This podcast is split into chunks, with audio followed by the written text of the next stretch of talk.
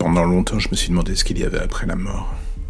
Et pourquoi cela me fascinait autant de le savoir? On a tous un petit côté autodestructeur, on se fait peur pour se prouver qu'on existe, ou alors inconsciemment on a juste envie d'en finir une fois pour toutes. On n'est pas à sa place dans l'univers qui nous entoure et on se dit que ça serait mieux sans nous en fait. On a tellement de choses qui se heurtent dans notre cerveau, des choses aussi bonnes que complètement connes. J'ai voulu en finir plusieurs fois, en me disant que ce serait peut-être mieux ainsi.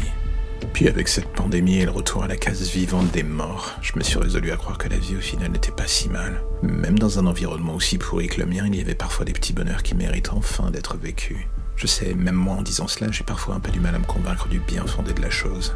Et pourtant aujourd'hui, alors que je suis étendu dans les feuilles mortes, avec le sang de mon meilleur ami sur le visage, je me dis que vivre au final n'est tout ce qui me reste. Je l'ai tué, avant qu'il n'en fasse de même avec moi. Une fois qu'on est infecté, c'est inutile de croire aux contes de fées il n'y aura pas de retour en arrière, juste la mort et rien d'autre. Alors quand tout ce merdier vous saute à la gueule, vous faites le contraire de votre histoire. Vous ne tendez pas les bras à la mort, vous la repoussez et tentez de fuir. Vous essayez de vous redresser et de lui imposer votre rage de vivre à la gueule au lieu de l'alimenter avec votre désespoir. Son sang chaud sur le visage me dégoûte.